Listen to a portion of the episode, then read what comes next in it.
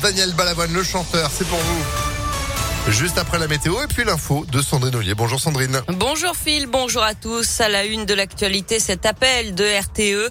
Réduisez votre consommation d'électricité. Aujourd'hui, le gestionnaire du réseau électrique en France annonce un pic de consommation ce matin jusqu'à 10 heures, alors que seule la moitié des réacteurs nucléaires fonctionnent aujourd'hui en France. Les autres sont en révision.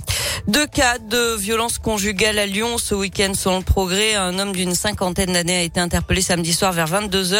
Il est soupçonné d'avoir frappé sa compagne à Vez dans le 9e arrondissement. Il aurait aussi brûlé avec de l'huile. Il a été placé en garde à vue.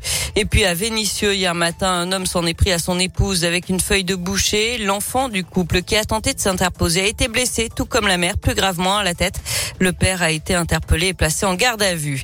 Et puis le verdict attendu dans la soirée dans le procès du meurtre d'une postière devant les assises de l'Ain. Un homme de 32 ans est jugé depuis lundi dernier pour la mort tragique de Catherine Burgot, une postière de 41 ans, euh, tuée de 28 coups de couteau en 2008 dans son agence postale de Montréal-Lacluse. Le choc et l'émotion de la communauté internationale des charniers ont été découverts dans la ville de Boucha en Ukraine. D'après les autorités locales, 410 corps de civils ont été retrouvés dans les territoires de la région de Kiev qui ont été reprises à l'armée russe. Euh, ce que nie Moscou, le président ukrainien accuse la Russie de commettre un génocide. D'autres évoquent des crimes de guerre. De son côté, Emmanuel Macron affirme que les autorités russes devront répondre de ces crimes. On passe au sport avec du foot et une victoire importante mais poussive des Lyonnais hier contre Angers. Trois buts à deux score final mais que ce fut compliqué. L'OL a mené deux fois au score avant de se faire rejoindre à chaque fois et c'est finalement la recrue brésilienne TT arrivée en fin de semaine dernière à Lyon qui permet à sa nouvelle équipe de s'imposer. Écoutez la réaction du double buteur hier pour l'OL, Moussa Dembélé. Heureusement, heureusement, voilà.